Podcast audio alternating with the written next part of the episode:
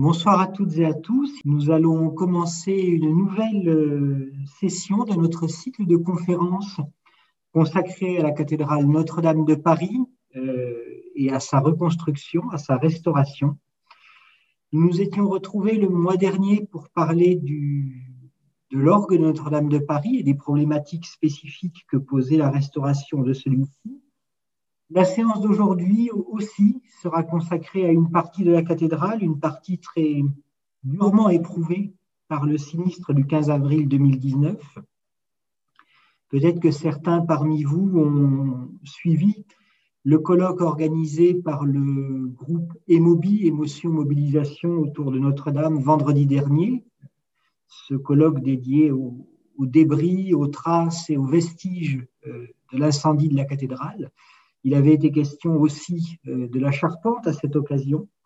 Et ce soir, c'est précisément sur le thème de la charpente que nous allons euh, discuter avec quatre intervenants que nous remercions vraiment d'avoir accepté de prendre part à cette, euh, séance. Valérie Nègre, qui est professeure d'histoire des techniques à l'Université Paris Panthéon-Sorbonne. François Calam, ethnologue, ingénieur d'études au ministère de la Culture et membre du réseau Charpentiers sans frontières. Rémi Desmond, qui est lui euh, artisan charpentier, et Frédéric Epo, qui est archéologue et chercheur au CNRS, membre de l'association des scientifiques au service de Notre-Dame de Paris et de sa reconstruction. Comme nos autres débats, vous êtes maintenant habitués à cette formule, euh, la soirée commencera par euh, une série de présentations relativement courtes, d'une vingtaine de minutes. Et à la suite de ces présentations, il restera, j'espère, du temps pour toutes vos questions. Vos questions pourront être posées sur le fil de discussion euh, qui est disponible sur euh, votre interface Zoom. Nous vous remercions donc de l'utiliser et nous nous chargerons, Émilie Môme et moi, de relayer vos questions auprès des intervenants pour qu'ils puissent répondre. Sans plus attendre, je vais passer la parole à Valérie Nègre qui va nous faire la présentation introductive de cette soirée et qui, une fois n'est pas coutume, nous fera une présentation sans PowerPoint, contrairement à ce qu'on a l'habitude de voir de plus en plus souvent. Valérie, c'est à vous. Merci, merci beaucoup Christian. Je, je, remercie les organisateurs de ce cycle de conférences et de table ronde de m'avoir invité à discuter ce soir de la question de l'étude et de la restauration des charpentes euh, en compagnie de spécialistes du sujet. Euh, il est bon, je crois, de rappeler euh, que je ne suis pas une historienne de l'architecture et de l'art médiéval, ni une spécialiste des charpentes médiévales. Ma spécialité est l'histoire de l'architecture et des techniques de l'architecture à l'époque moderne et au début de la période contemporaine. Euh, mais je me suis intéressée aux traités et aux représentations de la charpente. Euh, néanmoins, c'est quand même un regard extérieur que je porte sur le sujet. Alors, mon intervention va être euh, brève et soulever trois questions générales et non techniques, contrairement, je pense, à mes collègues, qui sont liées à l'étude et à la restauration des charpentes. Alors, la première porte sur la connaissance des charpentes. Quelle connaissance avons-nous des charpentes? La deuxième euh, traite des hommes qui concevaient les charpentes, euh, des individus et des groupes. Quelle connaissance avons-nous donc de ces individus et de ces groupes? Et puis euh, la dernière est relative au statut des charpentes. Les charpentes sont-elles des objets techniques ou des objets artistiques? Sont-elles des structures nécessaires pour que les monuments existent? Ou sont-elles des parties essentielles des monuments? Euh, Je reviendrai donc sur ces trois questions successivement. Alors, la première, quelle connaissance avons-nous des charpentes? Euh, Plusieurs historiens ont pointé le fait que la charpente a été moins étudiée que la taille de pierre et le bois que la pierre. Dans le domaine de l'architecture et de la construction, il y a une prépondérance des études sur la pierre très récemment, François Blary et Jean-Pierre Gély ont publié un ouvrage général sur la pierre intitulé Pierre de construction. Euh, et l'ouvrage examine la chaîne opératoire de la pierre de la carrière au bâtiment, comme le précise euh, le sous-titre, et sur un temps long. On ne dispose pas d'approches euh, historiques et archéologiques qui sont comparables sur le bois. L'abattage, par exemple, est une opération assez mal connue des historiens.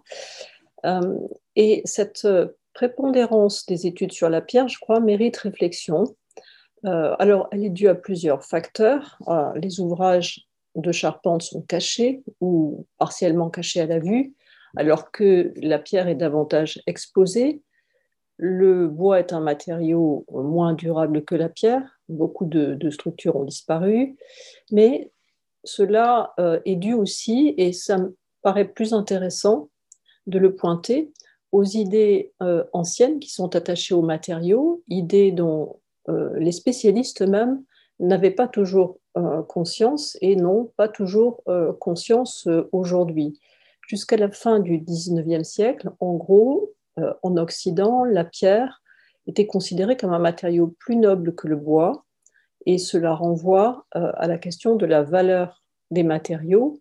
Quelle valeur avait le bois au temps de la construction de la charpente de Notre-Dame hein, de Paris, et quelle valeur a-t-il aujourd'hui, euh, les études de euh, Charpente, hein, je pense, devraient inclure une histoire des regards portés euh, sur le bois. L'historien de la sensibilité Alain Corbin a consacré en 2013 un ouvrage à l'arbre que mes collègues doivent connaître, La douceur de l'ombre, l'arbre source d'émotion, euh, et sur une longue période de l'Antiquité à nos jours. Et son projet euh, était de restituer la manière dont fut euh, considéré l'arbre en Occident sur une longue période. Mais l'arbre n'est pas le bois, hein. il est fait d'une matière naturelle, le bois, mais l'objet en charpente, lui, est fait d'un matériau qui associe la matière naturelle, le bois, mais aussi le travail humain, hein, de l'écarissage, de l'assemblage. C'est euh, autre chose euh, que l'arbre. Alors, comment regardons-nous aujourd'hui les artefacts qui sont euh, composés, si on peut dire, d'arbres et de travail humain, que d'ailleurs le travail humain soit artisanal ou mécanique. Euh, on pourrait bien sûr penser que cette question est, inutile dans le cas de la reconstruction de la charpente de Notre-Dame parce qu'elle est connue, euh, mais euh, on le sait, même si celle-ci reproduit dans les grandes lignes la charpente qui a brûlé, elle ne sera pas exactement reproduite à l'identique, elle ne sera pas reproduite avec les mêmes engins de levage, et elle sera un objet technique sensiblement différent de celui qu'elle va remplacer. Donc cette question me, paraît euh, intéressante pour qui veut euh, restaurer une charpente, de se poser la question de la manière dont on voyait euh, l'artefact et, le matériau à l'époque où on a construit cet objet et aujourd'hui. La deuxième question que me conduit d'ailleurs à, évoquer le travail humain, que savons-nous des hommes qui concevaient et exécuter les charpentes. Euh, peu de choses, mais on peut faire néanmoins euh, deux remarques générales. D'abord, les charpentiers euh, n'ont pas été étudiés en tant qu'individus pour diverses raisons, parce que les traces qu'ils ont laissées sont difficiles à rassembler, parce qu'ils n'avaient pas une place élevée dans la société, on a davantage euh, étudié le métier de charpentier, ou plus exactement les communautés de métiers des charpentiers, que les charpentiers, euh, aussi parce que le rôle économique et social joué par les métiers a été euh, très tôt reconnu. On a par exemple étudié l'art du trait de charpente, c'est-à-dire la pratique du dessin des charpentiers, que François Calam a d'ailleurs euh, contribué à faire inscrire sur la liste du patrimoine immatériel de l'humanité, mais euh, sans associer euh, cette pratique du trait à des individus. Les études récentes montrent aussi, ce que j'ai euh, tenté de faire aussi dans mes travaux, que les historiens de l'architecture et de l'art ont longtemps réduit euh, les hommes du bâtiment, que ce soit des charpentiers ou des tailleurs de pierre, euh, à des travailleurs manuels. Or, les sources de la pratique, les comptes de construction, les contrats et autres font apparaître que dans le monde des métiers, certains artisans travaillaient de leurs mains et d'autres non. Euh, le maître et souvent son principal compagnon ou ses principaux euh, compagnons concevaient les ouvrages, conduisaient les opérations, euh, dirigeaient les ouvriers, contrôlaient les travaux. autrement dit, la conception, la direction, le contrôle du travail faisaient partie du travail artisanal et il a été euh, passé sous silence, de même que euh, la diversité des occupations euh, des charpentiers, certains pouvant concevoir et exécuter des charpentes, certes, donc charpente de toit, plancher, pan de bois, etc., mais aussi des outils, des instruments, des machines. ils pouvaient perfectionner ou inventer de nouvelles structures. En France, euh, il me semble que euh, les inventions de la charpente sont anonymes ou euh, attribuées à des architectes, comme la charpente à la Philibert de Lorme ou le comble ou la charpente à la Mansart. Et je crois qu'en France, on peut dire que les charpentiers, que les ouvrages plus exactement des charpentiers, ont été vus comme des ouvrages collectifs. Alors, je pense que cette question d'une charpente ouvrage individuel ou ouvrage collectif est importante. Euh, qu'attend-on finalement de cette nouvelle charpente en bois de Notre-Dame de Paris, qu'elle soit une œuvre collective euh, De quelle collectivité Mais par qui sera-t-elle conçue? Va-t-elle être conçue par une collectivité? Voilà, je pense que c'est assez intéressant de, se poser cette question euh, de l'œuvre individuelle ou de l'œuvre collective. Et puis, euh, une troisième question qui me paraît intéressante de discuter, elle est aussi assez générale, euh, c'est celle du statut des objets en charpente. je veux dire des objets entièrement en bois, comme par exemple une charpente de toit ou un plancher. S'agit-il d'objets, euh, comme, je l'ai dit, euh, techniques ou d'objets artistiques dans le sens commun que, et donc opposé que l'on donne aux mots techniques et artistiques aujourd'hui S'agit-il d'objets strictement utilitaires ou d'objets ornementaux? Euh, je crois que le terme même d'objet pose question. S'agit-il d'objets interchangeables que l'on peut substituer sans toucher à l'intégrité des monuments?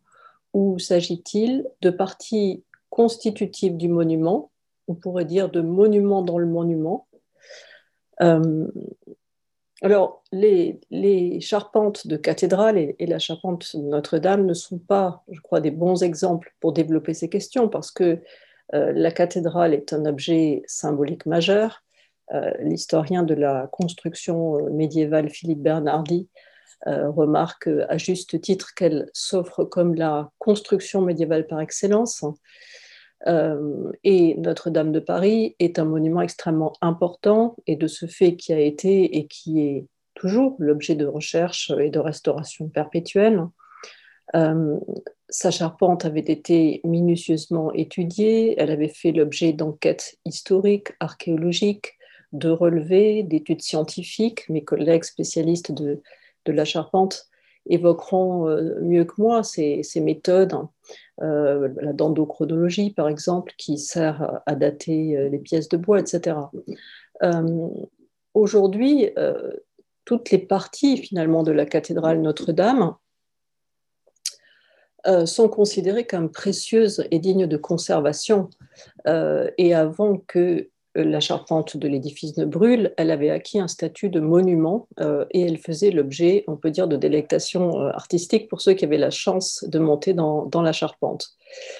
Mais on conviendra que ce n'est pas nécessairement vrai de tous les ouvrages de charpente. Euh, la charpente euh, est souvent considérée comme un artefact qui répond à des questions constructives, non un artefact dans lequel on a cherché à innover techniquement ou formellement. Euh, je prendrai l'exemple de l'ouvrage de Monique Châtenay et d'Alexandre Gadi sur les toits d'Europe qui propose une histoire des formes de toits et de leur famille. C'est une histoire qui exclut la charpente, en tout cas qui se présente comme complémentaire des études de charpente telles qu'elles peuvent être menées par Frédéric Epo ou par Patrick Hofschumer, par exemple. Euh, donc, euh, il y a comme euh, d'un côté une histoire des charpentes et de l'autre côté une histoire de l'architecture du toit.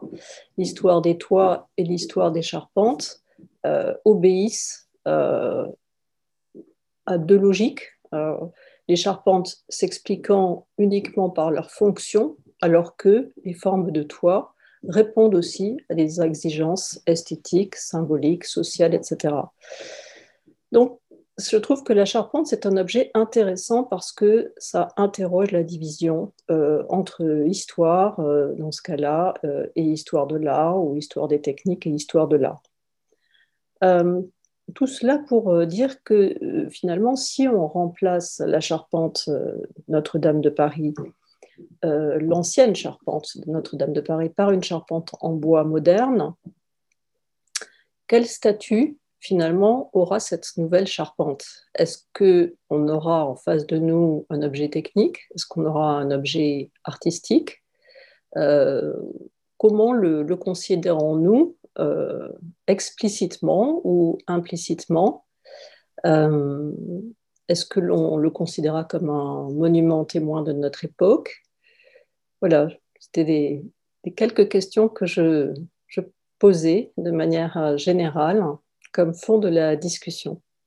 Merci beaucoup Valérie Nègre pour cette, euh, introduction, ce, euh, ce soulèvement de, de, différentes questions. Alors peut-être que dans les interventions suivantes, nous allons avoir des, éléments de réponse à vos questionnements ou peut-être des rebondissements et, de, nouvelles questions en réponse à vos questions. Je propose qu'on passe tout de suite la parole à, François Calam, que j'ai un grand plaisir à saluer ce soir, puisque nous avons un, lourd passif de vie professionnelle en commun de près de, de près de 10 ans, et effectivement quelques aventures euh, ensemble autour de l'inscription du trait de charpente au patrimoine culturel immatériel de l'humanité. François, c'est à toi. Bonsoir à chacune et à chacun. Euh, j'ai un grand, grand plaisir à, être avec vous ce soir. Et euh, évidemment, ce que, Valérie Nègre a, soulevé comme question me, euh, me touche de, de, près. Et donc, j'aurais peut-être quelques éléments de contribution à, à, ces, à réponse à ces questions. Pour reprendre le fil de, de ce que j'avais prévu de vous, de vous présenter, euh, je souhaitais avec vous évoquer la question de la place du charpentier dans le processus de reconstruction de la charpente de Notre-Dame de Paris et entre autres évaluer euh, avec vous la notion de tradition, terme que je place évidemment entre guillemets, et euh, les ambiguïtés que cette tradition comporte, en particulier dans le, dans le monde contemporain, et tout ceci à la lumière des, pratiques d'une association, d'un groupe professionnel que j'ai eu, euh, j'ai eu l'occasion de, fonder il y a plus de 20 ans, qui s'appelle Charpentiers sans frontières. C'est une, une association qui regroupe plusieurs centaines de professionnels de la charpente, femmes et hommes, dans le monde entier, et qui se sont euh, retrouvés sous cette bannière dans le plaisir et la pratique euh, qu'elles et ils ont de euh, l'art de la charpenterie à la main, c'est-à-dire ce sont des charpentiers, des charpentiers. Charpentière est un terme qui aujourd'hui a tout à fait sa place, ce qui n'était pas le cas dans le passé. Et hum, la pratique donc de ces femmes et de ces hommes est liée intimement à une pratique donc à la main euh, qui retrouve évidemment par bien des niveaux les actes techniques qui étaient en œuvre au moment précisément de la construction de la charpente médiévale de Notre-Dame.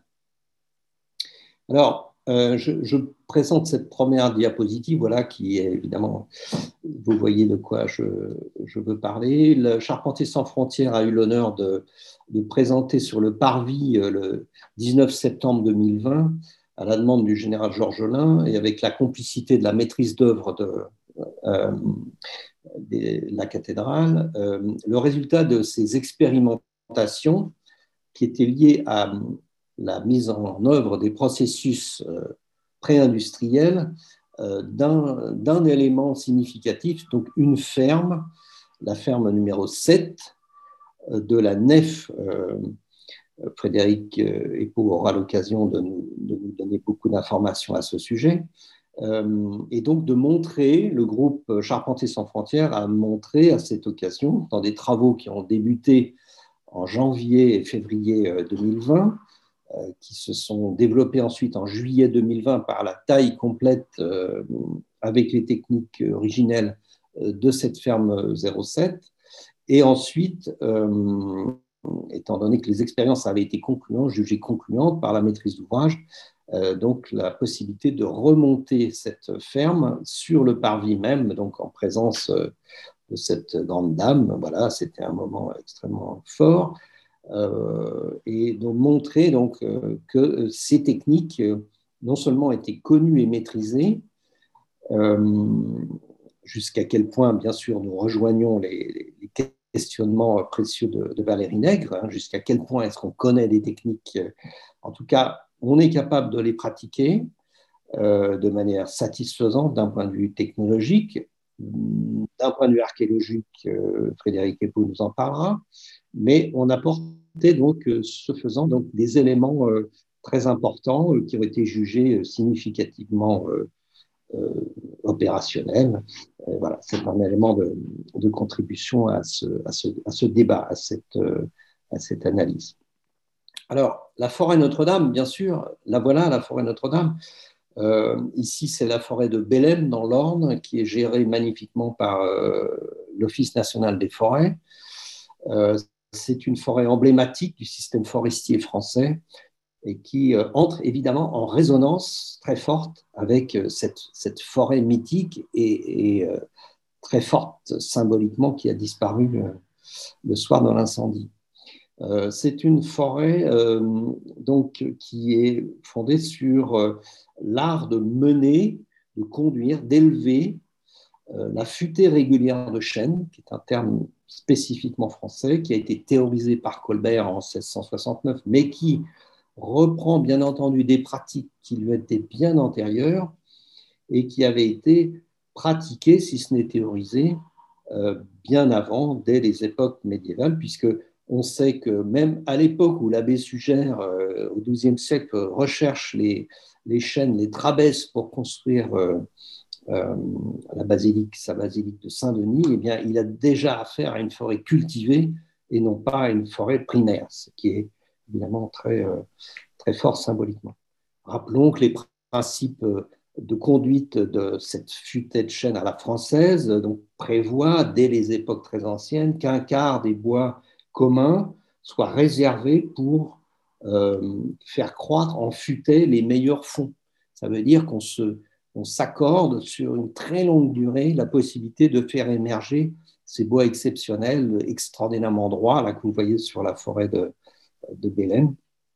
Et j'ajoute ici euh, que actuellement l'ONF, l'Office national des forêts, euh, fort de cette pratique, euh, a pu développer aujourd'hui la plus belle, la plus importante forêt de futaies de chêne du monde, de chênes communs, et qu'aujourd'hui l'ONF cherche à faire précisément reconnaître cette, pratique à la française de la futée régulière de chêne euh, au titre du patrimoine culturel immatériel de l'humanité. C'est, un dossier qui est actuellement en cours et sur lequel nous, travaillons.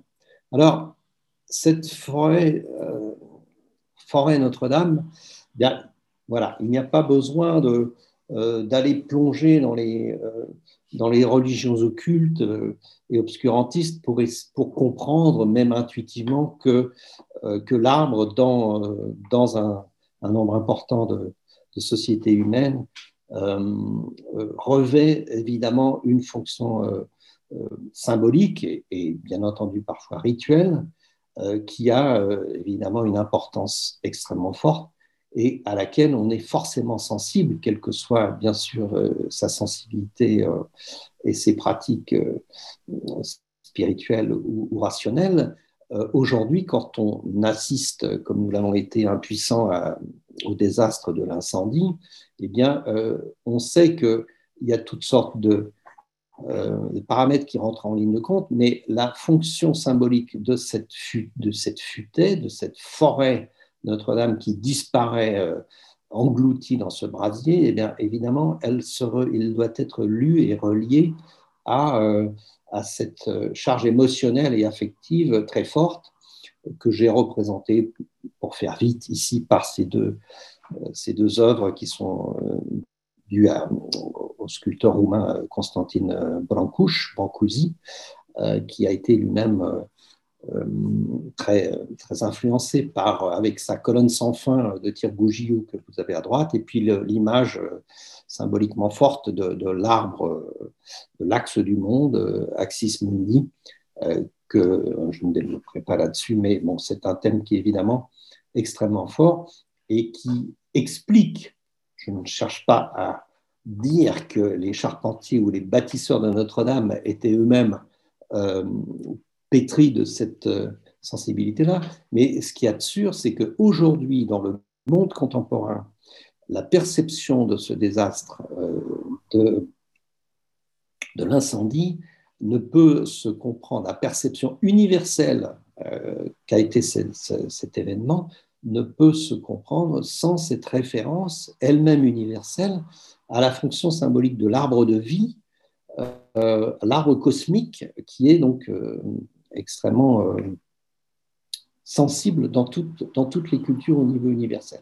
Donc aujourd'hui même, lorsque certaines personnes se réclamant euh, d'une sensibilité écologique euh, aujourd'hui militent contre l'abattage de ces 1200 chaînes qu'on a observées ces derniers temps, eh bien, ce faisant, il faudrait bien sûr en débattre, l'analyser, mais ce faisant, déniant la possibilité que nous aurions, que les restaurateurs aujourd'hui euh, auraient d'utiliser ces 1200 chaînes pour reconstruire une éventuelle charpente de Notre-Dame, c'est donc refuser à la cathédrale cette fonction rituelle qui, pour eux, euh, aujourd'hui, serait investie totalement par le milieu naturel et donc se substituerait voilà, bon, je m'engouffre dans des, dans des euh, sujets qui, euh, qui, qui, me dépassent et qui nous dépassent, mais qui méritent en tout cas des, débats. Alors revenons plus, précisément à notre question de la restauration par les charpentiers. Euh, je fais référence, on est encore une fois dans une magnifique forêt domaniale gérée par l'ONF, la forêt de Senonche en Eure-et-Loire, dans laquelle Charpentiers sans frontières a eu la possibilité en janvier 2020 de prélever neuf euh, chaînes qui ont euh, permis de réaliser le modèle de la ferme 7 que nous avons évoqué tout à l'heure. Ici, nous avons un abattage à la main qui a été réalisé par deux euh, charpentiers de Charpentiers sans frontières, un charpentier néo-zélandais, un charpentier champenois, qui pratiquent l'abattage à la cognée d'une grume extraordinaire, j'allais dire extraordinaire. Elle n'a rien de, surnaturel parce que euh, dans la futaie régulière de chêne en France, il, y en a euh, des quantités euh, invraisemblables, mais c'est exceptionnel parce qu'on reste bouche bée face à la qualité d'une grume qui démarre sans nœud jusqu'à une, hauteur de 20 mètres. Vous n'avez aucun nœud jusqu'à 20 mètres. Donc des arbres magnifiques que l'ONF et le, système français de gestion forestière sait aujourd'hui élaborer, conduire, euh, ça n'a rien de. Ça n'est pas l'effet du hasard, c'est l'effet d'une culture forestière exceptionnelle. Et c'est une forêt qui est en bonne santé. Ça n'est pas une forêt moribonde auquel on sacrifierait, si vous voulez, l'avenir pour, pour des projets pharaoniques. C'est une forêt que l'on sait cultiver. Des arbres, ce sont des êtres vivants qui naissent, qui vivent et qui meurent. À un moment donné, ce sont des arbres qui doivent mourir parce que la nature le veut et euh, les prélever, les récolter comme on récolte des salades, ça fait partie de la vie normale d'une forêt. Ça n'a rien à voir avec la, la, dévastation de la forêt au Brésil ou dans d'autres forêts mal gérées. Ce sont, ici, on a affaire à une forêt bien gérée. Ces chênes donc, sont abattus ici à l'âge. On a affaire à un abattage, ce qu'on en appelle à culée blanche, alors qu'il existe également un abattage à culée noire qui euh, permet de couper également les racines. Je ne m'étends pas euh, trop longtemps là-dessus. Voilà ces arbres, grâce donc à France Bois Forêt, qui est l'interprofession nationale du bois en France, qui a offert ces arbres euh, donc pour le projet de la ferme 7, de la même manière que France Bois Forêt offrira également, et tous les propriétaires publics et privés offriront le bois pour la reconstruction qui est en cours de, programmation pour la cathédrale. Euh, voilà, un magnifique entrée qui est une pièce de 14 mètres de long, donc, euh, qui a été prélevée cette fois-ci dans un bois privé offert par un, propriétaire. Et je salue en passant euh, cet extraordinaire élan de solidarité de la part de l'ensemble des propriétaires forestiers français, toutes régions confondues, qui ont vraiment voulu participer et offrir de manière extraordinaire leur, leur bien vous voyez la qualité extraordinaire de ce chêne euh, qui n'a absolument aucune fente, aucune fissure. Un bois que nous avons abattu cette fois-ci en février 2020. Alors, quand on parle des techniques à la main, eh bien, là, je voudrais revenir un peu en arrière sur le, les recherches que j'ai pu conduire, mais ma foi, euh, voilà, on n'est pas tout jeune, et à un moment donné, le fait d'être à vieux schnock permet d'accumuler parfois euh, des expériences sur la longue durée, et ma foi, euh, on en recueille à un moment donné les fruits. Alors, j'ai eu le privilège en 1981 de rencontrer cet homme qui est un Yougoslave, il est décédé, Ivan Urbiha, qui est un, homme qui m'a profondément marqué et qui était euh, en France l'héritier d'une longue euh, famille de bûcherons croates qui sont venus en France après la guerre de 14-18 parce que euh, les bûcherons français avaient disparu et on avait besoin de travailleurs qui sont venus avec leurs outils et leur manière de faire et ont pratiqué jusque dans les années 1960 l'art d'écarrir les troncs d'arbres comme on le faisait euh, sur les représentations de la tapisserie de Bayeux. Euh, le fait de rencontrer donc ce, témoin extraordinaire m'a évidemment marqué et à partir de ce moment-là, j'ai pu euh, continuer à essayer d'étudier et de développer ces techniques. Et donc aujourd'hui, si à Charpentier sans frontières, on pratique de très grands charpentiers et charpentières pratiquent aujourd'hui usuellement et avec une dextérité que je salue, euh, cette technique, eh bien, ça a pu être transmis en France, notamment par euh, le biais de ces savoirs que des étrangers, des travailleurs immigrés nous ont apportés en France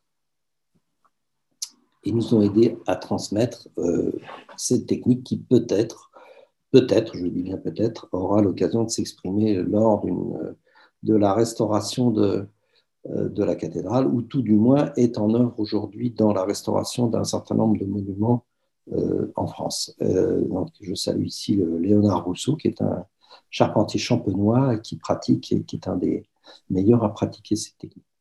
Vous notez que le bois est, frais, c'est un bois qui est travaillé à 50 à 60% d'humidité et qui est travaillé selon des techniques qui sont extraordinairement proche de ce qu'on peut observer euh, sur les charpentes médiévales et Frédéric Kipou nous en parlera probablement tout à l'heure.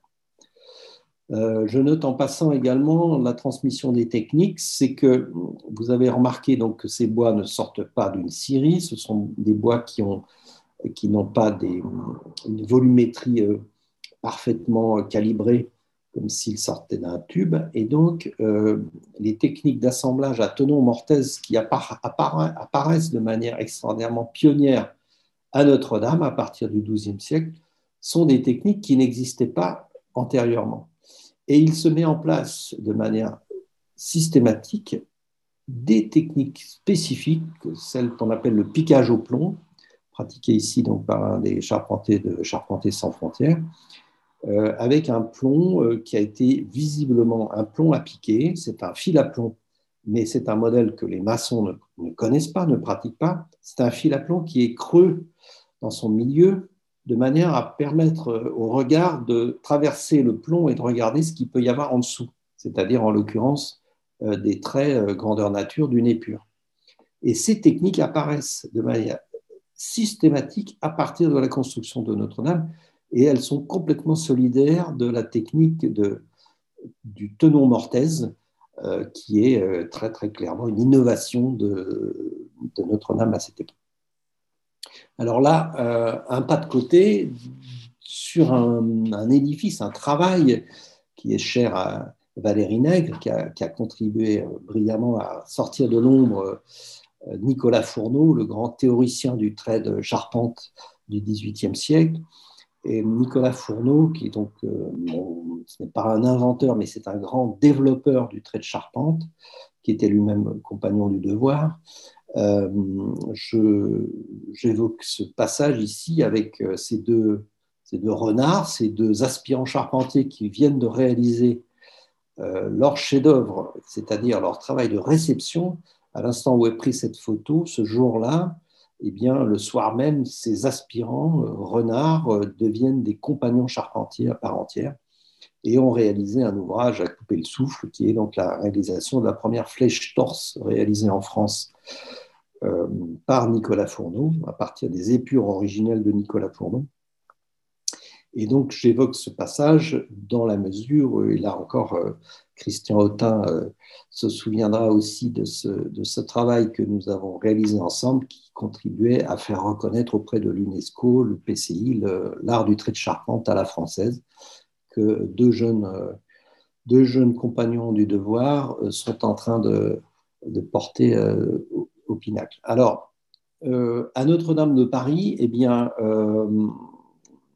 XIIIe siècle, la réalisation du comble, des fermes du comble, ne font pas appel à, au trait proprement dit. On est toujours dans de la réalisation en géométrie plane, et même la réalisation de l'abside, euh, constituée donc de demi-fermes rayonnantes, ne fait pas appel euh, euh, au trait de charpente proprement dit.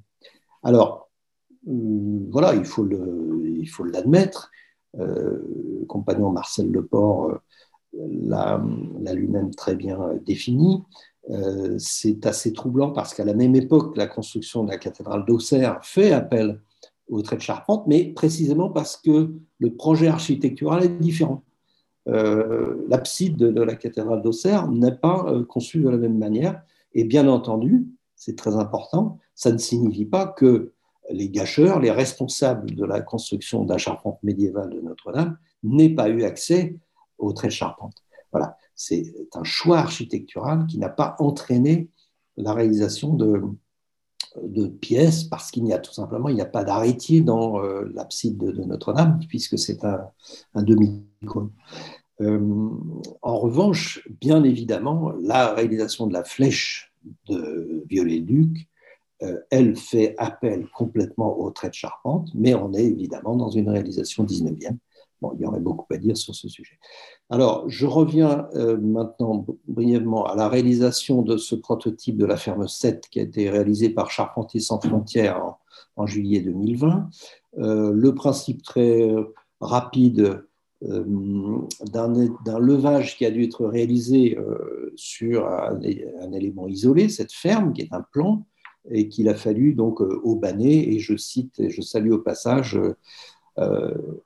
Florian Carpentier, qui est un, brillant charpentier de la Somme en Picardie, et qui a été le, chef de chantier, le gâcheur, comme on, dit en jargon, euh, de, ce travail conduit euh, de manière spectaculaire en, Normandie, puisque à Paris, nous n'avions pas accès à cette époque pour différentes raisons.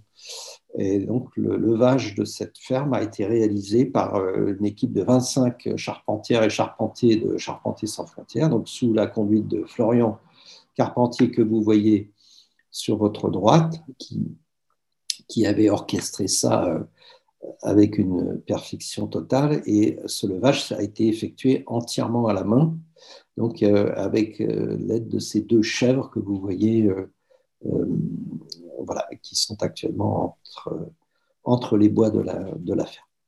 Voilà, je, je termine sur ce cliché et reste à votre disposition. Merci beaucoup, François. Merci.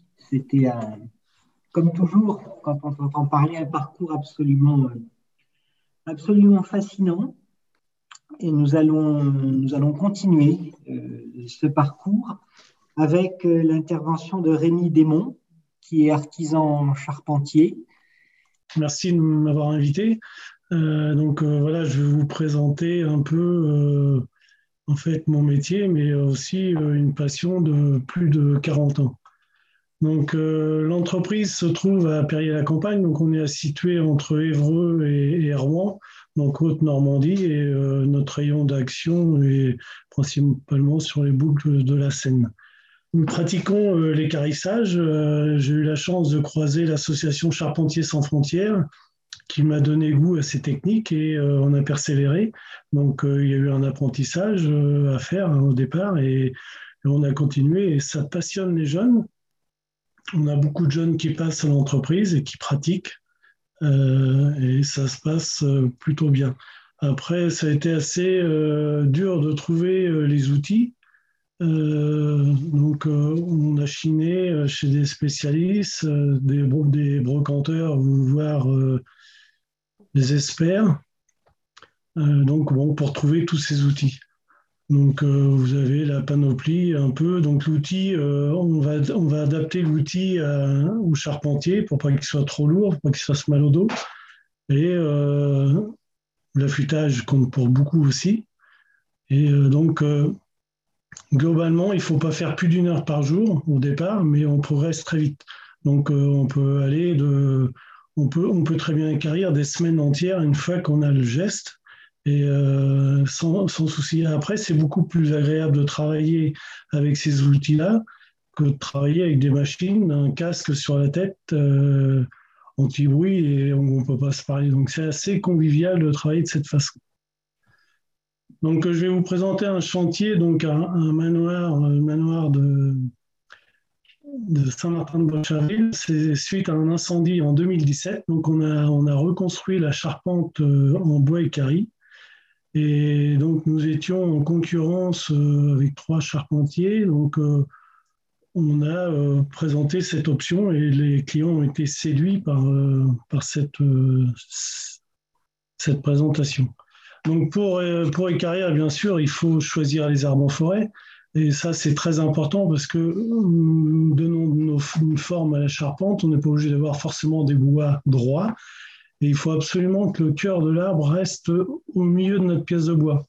Après, on n'est pas obligé d'avoir des pièces non plus euh, cubiques. Euh, on peut très bien avoir une pièce plus grosse en bas de la charpente et plus fine euh, au sommet. Ça donne une perspective à la charpente en plus. Et euh, donc, euh, voilà, tout est, tout est libre en fait et on fait avec le matériau qu'on trouve. Alors, les bois qu'on choisit, bien souvent, il faut qu'on en profite pour détasser la forêt parce qu'on ne peut pas laisser tous les chênes pousser. Il y a un moment, il faut faire euh, tous les 10 ans une petite révision dans la forêt pour que les beaux éléments puissent s'exprimer. Et puis, on prélève évidemment ceux qui partent mal ou qui, qui vont se tordre ou ou à un moment, s'ils n'ont pas assez de lumière pour, euh, pour grandir, ben, ils meurent sur pied. Et quand ils meurent, après, les racines cèdent et ils vont tomber. Et quand ils tombent, ils ne tombent pas forcément où il faut et ils vont casser les autres. Donc c'est important que l'homme, l'homme a un rôle dans la forêt euh, pour que la forêt euh, perdure. Et, et, donc là, nous, les arbres qu'on va prélever, et bien souvent, c'est des arbres qui vont aller au chauffage ou voire granuler. Alors que là, nous, on les remet dans des monuments et qui repartent éventuellement pour 3, 4, 500 ans. Donc voilà, donc une fois les arbres arrivés euh, à l'atelier, on les écorce. Bon, voilà, on les ligne, on les trace. Là, sur la photo de droite, vous avez ce qu'on appelle une doloire. Et donc ça, c'est des outils, on retrouve vraiment les traces dans les monuments, monuments aujourd'hui, les mêmes traces. En fait, si on change une pièce dans la charpente, on va vraiment pas euh, faire de verrues on va, elle va s'intégrer dans, les autres pièces. Donc pour une restauration, c'est vrai que c'est l'idéal de, de, pratiquer les carissages. Donc une fois les, pièces écarrées, donc là on, va, on voit sur la photo de gauche, ils ont leur forme rectangulaire. On voit qu'ils sont courbes, donc on les superpose, bon, ce que François Calam a expliqué tout à l'heure, sur une épure, donc on aperçoit un lignage au sol euh, rouge où on a nos références en dimension, et sur la photo droite, on a le plan appliqué, donc je passe ce que François l'a bien expliqué tout à l'heure.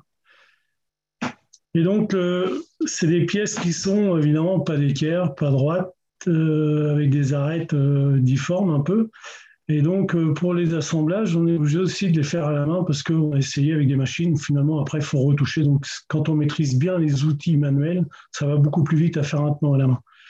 Donc là, on, voit en cours et on voit sur la photo de droite la finition et que une finition à la hache, pas une finition au ciseau à bois, ni au rabot. Donc euh, voilà. Alors sur la photo du milieu, on voit bien qu'on est resté, l'arbre est bien à cœur. On voit bien le lobier qui se dessine tout autour. Donc ça, c'est très important pour la résistance mécanique du chêne. Donc voilà, une fois taillé, on rassemble avec des chutes métalliques pour bien, euh, pour bien voir si tout va bien, si on est à nos, références, et puis euh, si tout est, parfait pour la pose. Donc une fois que, une fois que c'est bon, on démonte et on, va sur le chantier. Donc là, sur la photo de gauche, on voit bien la, forme de l'arbre, on l'a respecté. On voit l'arbre à l'étrier qui, euh, qui, a une forme vraiment euh, naturelle, en fait. Alors après, on essaye de trouver sur le même plan euh, l'arbre à l'étrier de droite, puisque c'est des jumeaux, c'est des pièces qui sont symétriques, donc de trouver à peu près la même forme pour que la charpente soit quand même agréable et proportionnelle. Donc voilà la charpente en bois écari. Donc on est très proche de ce qu'il y avait euh, à l'époque. On a regardé selon les photos qu'on a, pu retrouver. Donc on a respecté, euh, on a retrouvé dans l'incendie les sections des bois pour, pour une partie euh, dans ce qui restait et on a reconstruit vraiment l'identique. Après sur la, forme de la charpente, pour les pentes, on avait les traces sur les murs du manoir. Donc voilà, alors le levage se fait ici avec une grue, mais euh, pourrait aussi bien se faire à la main s'il n'y avait pas d'accès euh, possible. Donc la deuxième chantier, donc ça c'est complètement différent, c'est un chantier, donc c'est le manoir Agnès Sorel, donc c'est pas très loin de Rouen, dans les boucles de la Seine, donc c'est là où Agnès Sorel est décédée. Donc euh, là aussi, toute la charpente était très endommagée et donc on a procédé à une restauration. Donc euh, tous les sommiers, les porteurs étaient complètement euh, abîmés, ils ne pouvaient plus recevoir du public de toute façon, ils étaient cassés. Il faut savoir qu'un bois, quand il est très très ancien, il perd un peu de sa tenue. Enfin, on le voit souvent sur nos chantiers. Euh, il est plus flexible et donc les, les fibres s'abîment, enfin des bois qui ont plus de 500 ans donc là, les sommiers ont été refaits en bois écaillé. Donc c'est des pièces de 50-50 par 9 mètres environ. Et toutes les solives euh, ont été prises dans des bois. Donc chaque pièce de bois correspond à un tronc d'arbre. Donc euh, plus ou moins gros forcément. Et sur la photo de droite, vous avez l'escalier qui a été refait. Et l'escalier, euh, on l'a refait dans les anciens sommiers qu'on a redébités. Donc la couleur correspond, il n'a pas été teinté, la couleur correspond euh, au bois de cette époque-là, un vieillissement du bois qui donne une couleur naturelle en fait. Donc voilà pour les sommiers.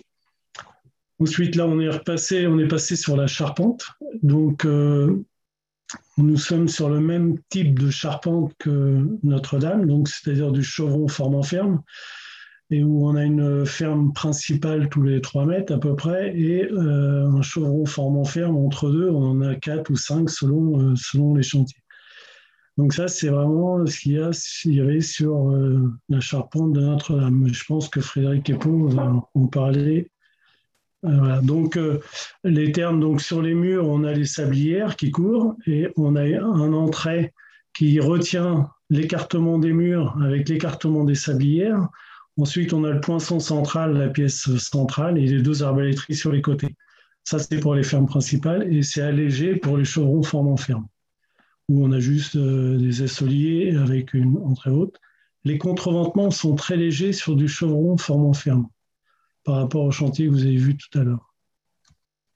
Donc voilà en plan ce que ça peut donner, donc euh, avec les fermes principales et les chevrons entre eux. Donc voilà comment on a trouvé le chantier quand on est arrivé. Les sablières étaient inexistantes, euh, les chevrons formant ferme étaient pêle-mêle.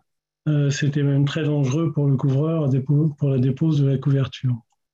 Donc voilà, il, a fallu faire un bilan sanitaire. Donc là, sur une entrée, pour retrouver tous les petits détails de moulure, euh, aussi bien sur les sablières que sur les entrées. Et nous avons procédé à un étaiement global de la charpente remettre sa place.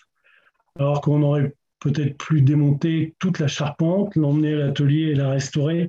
Et généralement, quand on démonte une charpente, euh, la plupart du temps, elle est perdue parce qu'au démontage des assemblages, euh, on, déchuit, mais ça vient jamais. Donc l'idéal, c'est toujours de restaurer sur place pour une meilleure conservation du, patrimoine. Donc là, une fois que la charpente a été étayée en globalité et qu'on a retrouvé les emplacements, nous avons greffé toutes les pièces de bois en partie basse. Donc en fait, toute la partie basse est, carrément neuve et les assemblages sont étudiés en fonction de la charge qu'on va mettre dessus. Plus c'est lourd et plus ça va tenir. Donc un aperçu, un vue intérieur, donc avec l'entrée euh, des photos qu'on a retrouvées, donc quelques détails de moulure, euh, et puis les corniches intérieures. Donc là, on a un assemblage photo de droite, euh, trait de Jupiter avec une clé. C'est l'assemblage qui sert à retenir en traction. Voilà la vue intérieure du, du manoir avec toutes les greffes, tous les bois. Donc nous, on travaille essentiellement euh, du bois vert parce qu'on ne peut pas travailler du bois sec euh, à la hache. Et la, dendrochronologie euh, donc, qui donne les datations des, monuments historiques donne toujours la date d'abattage des arbres et qui donne la date de, donc, de la charpente. Donc comme quoi, à l'époque, ils travaillaient toujours du bois vert. si on ne peut pas travailler un bois sec à la hache, on déchire le bois et ce serait pas cohérent. Euh, si on scie du bois et qu'on met un boissier en extérieur, quand on scie le bois, on déchire la fibre. Et si c'est des bois qui sont exposés aux intempéries, ils vont vieillir euh, plus vite qu'un bois qui va être tranché euh, avec une doloire, où les veines creuses vont se creuser et les veines dures vont apparaître. Donc l'eau va glisser naturellement dessus. Ça, c'est très important pour le vieillissement. Voilà l'intérieur du manoir qui est, euh, qui est fini. Après, pour nous, voilà, nous, c'est important de, de, travailler cette méthode. Euh, c'est beaucoup plus convivial. C'est, je vais dire, pas physique quand on a l'habitude. Et, euh, et, vraiment, il faut faire qu'un avec la matière. Et ça, c'est, c'est important parce qu'il faut arriver à lire la fibre pour s'économiser. Et puis, l'arbre, en fait, ne laisse pas faire non plus. Donc, il faut vraiment euh, faire qu'un avec, euh, avec la pièce de bois. Ça apprend à la respecter, euh, à la respecter parce qu'on va quand même passer beaucoup de temps dessus avant de la mettre en, plan. Donc, on a le temps de se, se, préparer à notre chantier, de l'imaginer en même temps qu'on taille, que quand on a un gros camion de bois qui arrive et qu'on fait que les assemblages, ou si les machines, les machines font les assemblages d'ailleurs, bien souvent, donc là, on a une autre optique de la charpente qui est beaucoup plus conviviale. Euh, donc voilà, donc là, j'ai ressorti une photo de l'incendie euh, où on voit que le chevron formant ferme est très peu contreventé.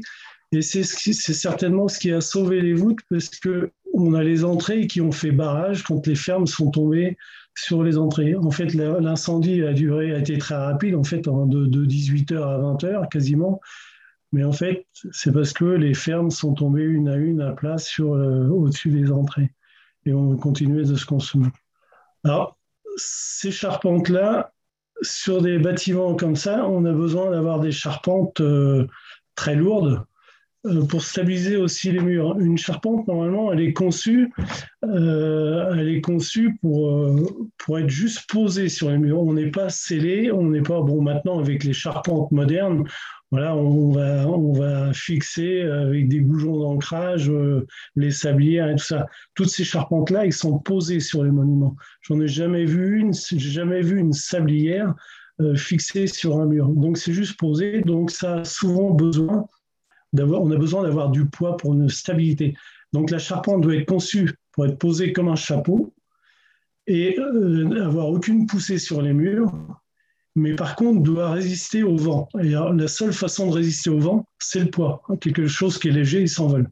Donc ça, c'est très important. On ne pourrait pas imaginer euh, sur Notre-Dame, pour moi, une charpente en carbone très légère, ou alors il faudrait la charger. Euh, on ne peut pas fixer non plus dans chaque pierre euh, des sablières. Donc, pour moi, le bois et le plomb convient mieux par rapport à, cette structure. Bon, ça, c'est mon avis. Euh, donc voilà, voilà pour mon intervention. Euh, merci de votre attention. Puis bah, je prêt pour vos questions. Merci Rémi Desmond. Oui, il y a déjà eu quelques questions qui ont été posées et qui, qui vous concernent, qui, qui intéressent votre sujet. Peut-être qu'on les prendra tout à l'heure après avoir entendu la, présentation du dernier intervenant de, notre soirée. Et donc, je propose maintenant à Frédéric Epo de prendre la parole. Euh, et on va se rapprocher encore plus de, de Notre-Dame de Paris maintenant. Alors, je vais tenter de faire une très rapide synthèse de, l'étude archéologique qui a été réalisée en 2020 euh, sur euh, la charpente du XIIIe siècle de Notre-Dame de Paris, dans le cadre du chantier CNRS qui a été mis en place par le CNRS, mais donc aussi par le ministère de la Culture. Euh, donc, comme vous le savez, les charpentes médiévales étaient présentes sur le chœur, ici en vert, et sur la nef, sur ces parties-là. Euh, les abords de la flèche et les deux bras du transept, euh, comme la flèche avait été euh, refaite par, par Viollet-le-Duc. Donc, que savons-nous Que savions-nous en fait de cette charpente gothique du XIIIe siècle? On a Eugène Viollet-le-Duc qui, dans son encyclopédie, l'avait abordé assez, assez rapidement, grâce à quelques croquis aussi qui nous sont conservés. on a aussi un article qui a été rédigé en 1920 par Marcel Aubert, Marcel Aubert mais c'est un article qui était euh, très succinct. Et euh, on avait euh, aussi quelques analyses dendrochronologiques qui avaient été pratiquées dans les années 90 par Virginie Chevrier dans le cadre de son mémoire de DEA. Elle nous est surtout connue grâce aux travaux de, Rémi, de Rémi Fromont et de Cédric Transo dans le cadre de leurs travaux à l'école de Chaillot en 2015. Donc, ils ont euh, relevé toutes les fermes de, la Charpente euh, avec euh, une, infinie de, infinité de, de, précisions, de détails, d'informations extrêmement précieuses, comme vous voyez ici les, sections des bois, mais aussi des, relevés axonométriques des moulures, euh, des, annotations sur les assemblages, sur les clavettes, euh, sur les tiges filetées, etc., qui euh, donc apportent énormément de, renseignements sur la structure d'origine et sur, sur des, réparations potentielles. Donc, l'étude archéologique s'est basée essentiellement sur le relevé de ces, de ces, de ces deux architectes. Donc, je rappelle hein, qu'ils appartiennent aujourd'hui à la maîtrise d'œuvre du chantier de Notre-Dame. Euh, il a fallu, euh, pour les besoins de cette étude archéologique, récolter euh, le maximum de photos. donc, plus de 900 ont réussi à être récoltées et qu'il a fallu aussi relocaliser dans la structure. Donc, ces, photographies ont apporté énormément d'informations, comme par exemple l'existence de, bois courbes dans les structures, notamment ces arbalétriers, hein, sur la plupart des fermes, mais aussi sur l'existence et la localisation des bois réemployés qu'on avait dans la charpente du chœur, qui provenaient de la première charpente de la cathédrale gothique. Ces photos ont permis de aussi localiser toutes les réparations, comme à partir notamment du façonnage des bois, que vous voyez par exemple ici avec des bois scies ou là des bois carrés qui sont d'origine, et là des bois du 19e siècle, ou encore euh, des informations sur le marquage des assemblages, comme ici, euh, avec euh, une marque refendue, déformée par une fente de séchage qui prouve que les bois ont bien été travaillés vert, comme le précisait justement Rémi Desmond, ou encore ici des, tracés de lignage qui, qui, témoignent des techniques de, préparatoires hein, pour, la taille des assemblages et qui, appartiennent à la campagne du XIIIe siècle. On a aussi pu bénéficier de quelques scanners qui, euh, montrent là parfaitement les déformations de, les structures et surtout la, capacité de cette structure médiévale à fléchir. Et ça, j'y reviendrai, c'est une notion très importante. Et enfin, on avait aussi donc, les, analyses euh, dendrochronologiques euh, qui ont été pratiquées dans les années 90. Donc, on avait plus d'une soixantaine d'échantillons euh, qui ont été entièrement révisés par Olivier Girard-Clos, en collègue du CNRS, et qui ont permis de, revoir complètement le phasage chronologique de la construction des parties hautes de la cathédrale. Donc, pour résumer en deux mots, il faut savoir que euh, la première charpente euh, de la cathédrale gothique a été posée euh, vers 1185 et qu'à l'issue de l'achèvement de ce premier cœur gothique, de ce premier cœur gothique, le chantier s'est déplacé sur la nef. Et cette nef présentait des parties hautes qui étaient surélevées par rapport au premier cœur gothique. Et euh, cette nef a été achevée par la pose d'une charpente vers 1215. Euh, Quand je dis vers, c'est à deux, trois années près. Et une fois cette nef achevée, euh, le chantier s'est redéplacé sur le cœur pour le réadapter au, au, dispositif qui avait été mis en place sur la nef, à savoir des murs plus hauts et surtout l'insertion de chéneaux euh, pour l'évacuation des eaux pluviales, chose qui, euh, qui n'était pas prise en compte euh, dans la première version de la cathédrale gothique. Et cette charpente du chœur a été posée donc, à peu près dix ans après la nef, vers 1226. Alors il a fallu, grâce à toutes ces informations, toutes ces photos et grâce à, tous ces relevés, faire le phasage chronologique de cette charpente, c'est-à-dire comprendre ce qui était d'origine et ce qui ne l'était pas. Et donc, tous ces relevés ont dû être euh, vectorisés, euh, notamment grâce à Kevin euh, Jacot et son équipe du laboratoire MAP. comme vous voyez ici, par exemple, sur l'une des fermes, où vous avez donc en blanc donc les bois en réemploi, en orange les bois du XIIIe siècle, et ici en vert des, phases de reprise de l'époque moderne, et avec aussi des corrections, notamment pour la courbure de certains bois. Donc à l'échelle de l'ensemble de la charpente, euh, grâce à ce phasage chronologique, on s'aperçoit que la charpente avait réussi à traverser les siècles sans trop de dommages. Euh, les seules réparations que cette charpente euh, du XIIIe siècle a connues sont localisées essentiellement à la base de la charpente, et cela c'est très bien documenté puisqu'on sait qu'à l'époque moderne, au XVIIe siècle notamment, les toitures ont été très peu entretenues et donc, au XVIIIe siècle, il a fallu reprendre la base dans la charpente euh, suite à des problèmes d'infiltration. Donc, il ne s'agissait pas de réparation euh, liée à des défauts structurels. Et donc, cette charpente a traversé donc cinq siècles sans, euh, sans trop de déformation. Et on voit en bleu donc une reprise au XIXe siècle. J'y reviendrai tout à l'heure. Euh, là, sur le cœur, on voit là aussi toute la structure du XIIIe siècle parfaitement en place, avec des reprises, là encore, au niveau de la base de, la charpente euh, qui a été faite par Viollet-le-Duc. Et euh, la surprise, c'était surtout cette croupe absidiale, qui était une structure absolument prodigieuse, extraordinairement complexe et très bien équilibrée, Au, début, je pensais qu'elle était euh, l'œuvre de Viollet-le-Duc, mais en fait, il n'en était rien. Elle était vraiment bien d'origine et parfaitement en place, euh, avec un dispositif de quille qui permet de, reprendre des contrefiches pour contrebuter cette, cette, abside et qui était parfaitement stabilisée et dans son état d'origine. Euh, avec aucun jeu dans les assemblages d'après les photographies. Elle a été simplement rehaussée, comme vous le voyez ici, avec ses rajouts en verre au XVIIe siècle, euh, pour tout simplement accrocher au fêtage une croix, et avec un petit confortement ici au XIXe siècle, mais qui s'est avéré en fait un peu inutile. J'y reviendrai.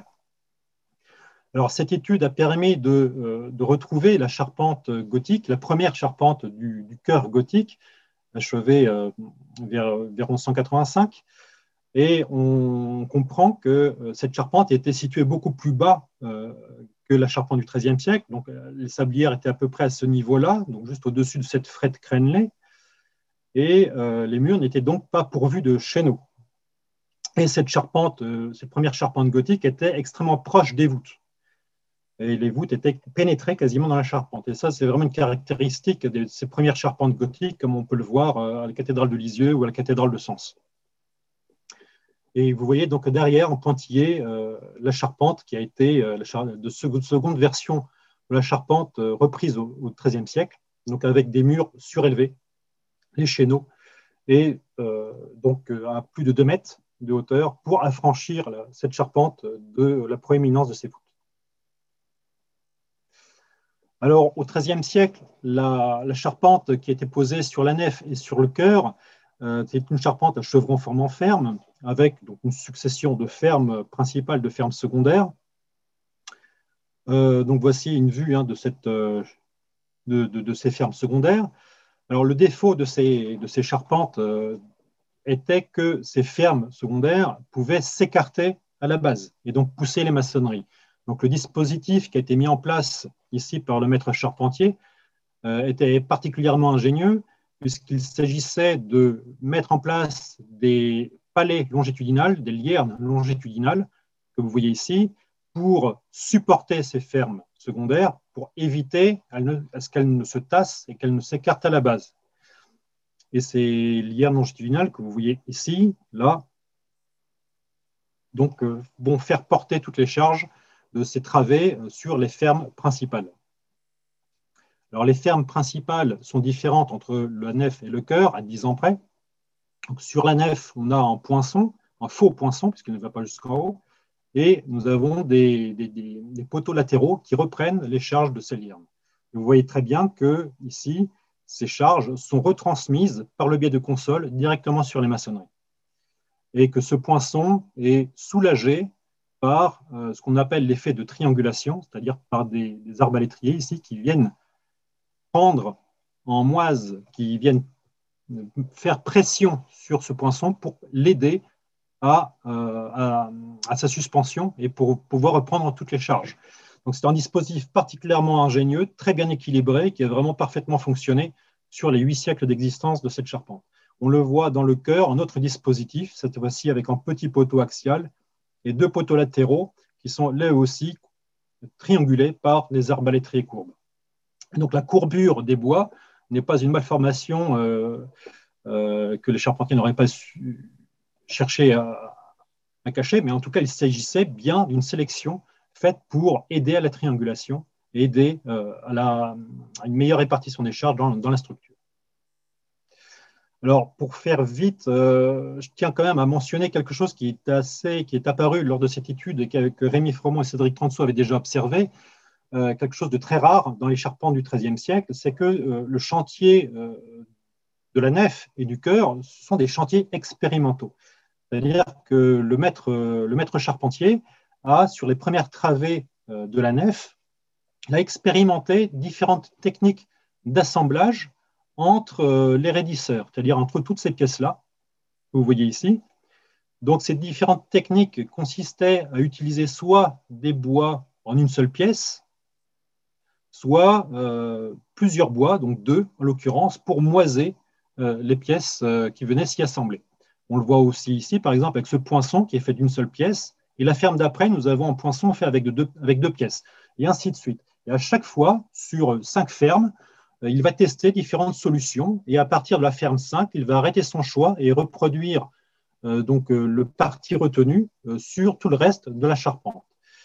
Donc, c'était vraiment un chantier expérimental. Le maître charpentier, il a cherché à tester différentes solutions, les mieux équilibrées, et qu'il a appliquées sur le reste de la charpente. Et ce, ce chantier expérimental, on retrouve exactement avec le même type de technique dans le cœur, ce qui permet de penser qu'on a eu affaire au même maître charpentier euh, sur la nef et sur le cœur à 10 ans près.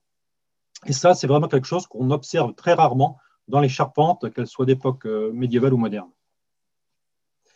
Alors, cette charpente n'a pas connu de modification, si ce n'est euh, le rajout de cette passerelle, maintenant qui est bien datée de la fin du XIIIe siècle, vers 1290, donc, euh, c'est une passerelle qui a représenté une surcharge pour les entrées, qui sont quand même des bois assez minces, et qu'il a fallu donc suspendre à l'aide de ces suspentes qui ont été euh, rajoutées euh, plusieurs décennies après la mise en œuvre de la charpente.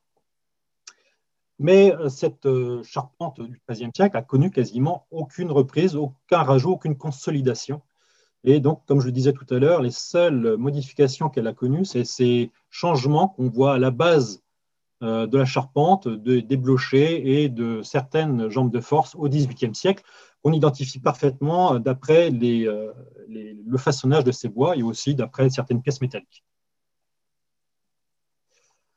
Alors, euh, cette charpente a connu une réparation aussi au XIXe siècle, mais en termes de, réparation de restauration, il faut rester prudent, puisque, donc on le voit notamment par le rajout de cette fêtière, euh, au, euh, au 19e siècle hein, par, par Viollet-le-Duc.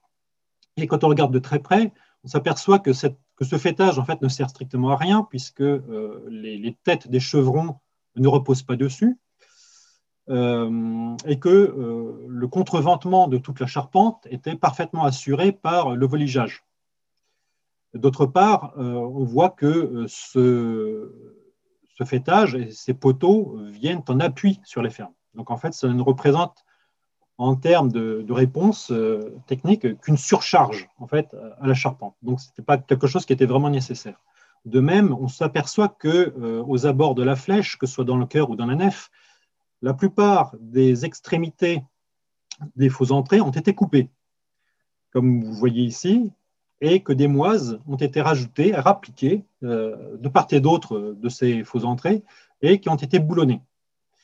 Et par chance, on a quelques. Euh, là où le chantier s'est arrêté ou a été suspendu, on voit très bien que les bois étaient en parfaite connexion, les assemblages étaient parfaitement euh, de bonne tenue, que les, le chevilles étaient toujours en place et qu'il n'y avait aucun problème, comme on le voit ici ou là, aucun problème vraiment structurel pour justifier ces remplacements. Donc, c'est une réparation qui, que l'on peut qualifier d'abusive et que l'on peut parfois observer sur certaines charpentes voilà, c'est pour faire tourner les entreprises. Euh, voilà, c'est quelque chose qui, peut parfois, qu'on peut parfois observer.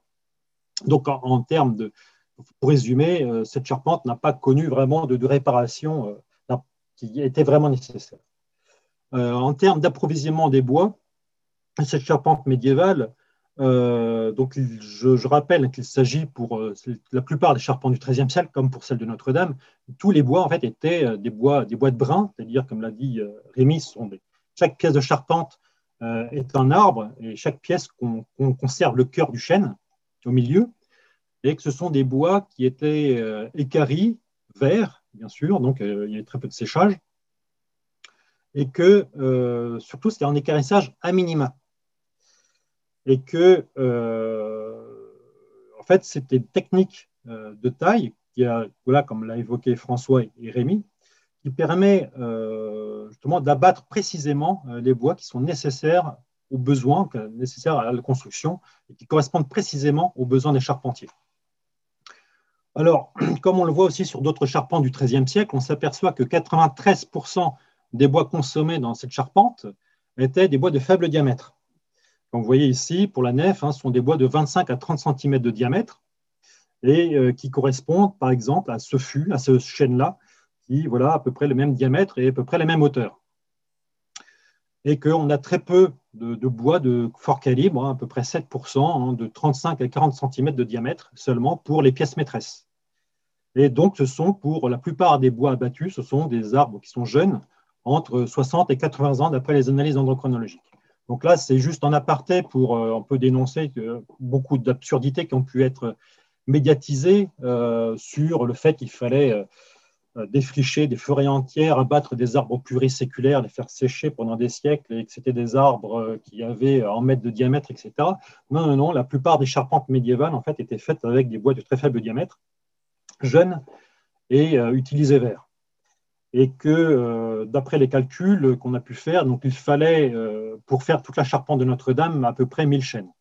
Et que s'il fallait refaire la charpente euh, sur le cœur et la nef, il faudrait aux environs de 740 chaînes pour une restitution à l'identique, avec en temps de réalisation, d'après justement le, chantier des charpentiers sans frontières, ben, il faudrait à peu près 400 jours ouvrés, soit à peu près un an et demi en temps, réel pour une équipe de 20-25 25 charpentiers. Donc, euh, je tiens à rappeler encore que pour les charpentes médiévales, il s'agissait d'une taille à minima, donc qui conserve le, cœur du chêne et qui permettait aussi de suivre parfaitement le fil du bois et que, euh, donc j'ai déjà dit, mais j'insiste, que c'était des bois qui étaient, que les bois battus correspondaient précisément, précisément aux besoins des charpentiers et euh, cela permettait justement d'avoir un minimum de perte de matière. Et en cela, on a un rôle fonctionnel, un rôle statique et mécanique qui est très important. C'est-à-dire qu'avec ces bois, on a, qui, perdent un minimum de matière euh, à l'équarrissage, on a un matériau qui est beaucoup plus stable, enfin qui est complètement stable au séchage, qui ne se déforme pas et qui présente une meilleure résistance mécanique que si on avait des boissiers ou des bois débités. Et bien cela, euh, cela rend aussi le bois flexible et qui lui apporte une meilleure résistance. Je tiens à dire qu'en en, matériau qui est rigide, il est cassant en matériau qui est flexible et résistant. Et cela est très important pour les charpentes gothiques du XIIIe siècle. Une charpente de cathédrale, comme celle de Notre-Dame, est exposée à plus de 40 mètres de hauteur à des ouragans et des tempêtes, et les aléas climatiques euh, que nous réserve le réchauffement euh, climatique euh, supposent aussi une structure de charpente qui permette d'absorber les chocs et d'encaisser aussi des vents violents. Et la charpente euh, que l'on a pu voir d'après aussi les scanners, comme on le voit aussi sur d'autres charpentes comme la cathédrale de Bourges, où on a par exemple des déversants de 17 mètres de, longueur, et on voit très bien que la charpente, en fait, elle, absorbe les chocs, elle se déforme, mais elle ne casse pas. Et ça, c'est très important pour une structure, et c'est tout le principe du chevron formant ferme. Autre avantage euh, encore sur euh, la technique de taille à la main, c'est qu'elle permet aussi de réaliser comme vous voyez ici, des élégies, des bossages, des ressauts, chose que ne peut pas permettre euh, des boissiers. Et pour terminer euh, cette présentation, je voudrais simplement euh, évoquer ici quelques, quelques questions, peut-être pour ouvrir le débat sur, sur le, principe d'une reconstruction à, l'identique. Pourquoi refaire à l'identique? Alors, il ne s'agit pas, selon moi, de, refaire à l'identique pour refaire à l'identique. il y a des raisons à cela donc ces raisons, je pense, reposent sur trois questions fondamentales. La structure, le matériau et la technique. Concernant la structure, euh, on a vu que euh, nous avions une validation de fait euh, de l'efficacité structurelle d'une charpente à chevron formant ferme sur au moins 800 ans. Cette charpente a connu quasiment aucune restauration structurelle, enfin en tout cas aucune restauration qui répondait à des défauts structurels. Donc on a vraiment quelque chose qui a parfaitement fonctionné. J'ai travaillé euh, pendant des années sur des charpentes de cathédrales et sur des charpentes aussi grandes que des charpentes de cathédrales, comme la grange de Saint-Lazare de Beauvais, qui est une charpente qui fait 50 mètres de long, 20 mètres de large, enfin c'est un véritable monstre. Et des charpentes comme ça, en fait, la plupart sont très bien conçues et euh, ne présentent aucun ou très peu de défauts structurels. Des défauts qui pourraient éventuellement être corrigés, mais là, en, l'occurrence de Notre-Dame, ce n'est pas le cas. C'est aussi une structure qui euh, est parfaitement adaptée au support mince gothique. Et, s'il fallait refaire quelque chose d'autre, il faudrait une répartition des charges qui soit aussi parfaitement adaptée. Et enfin, en termes de structure, il faut rappeler que euh, l'article 9 de la Charte de Venise impose pour les monuments historiques de refaire quelque chose à l'identique dans la mesure où il est parfaitement renseigné, ce qui est le cas ici. En termes de matériaux, je tiens à rappeler encore, comme j'ai déjà dit, hein, qu'on a affaire en majorité à des arbres jeunes de faible diamètre et qui permet, par rapport notamment à des bois de sillage, à avoir un approvisionnement beaucoup plus économe, puisque effectivement, avec des bois de sillage, on est nécessairement obligé d'abattre des bois beaucoup plus gros.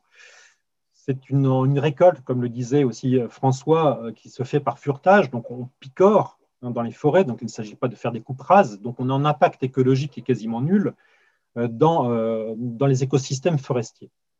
Et aussi, il faut bien rappeler qu'on a affaire aujourd'hui à des forêts qui sont reconstituées par rapport à ce qu'on avait au XIXe siècle, au début du XXe siècle.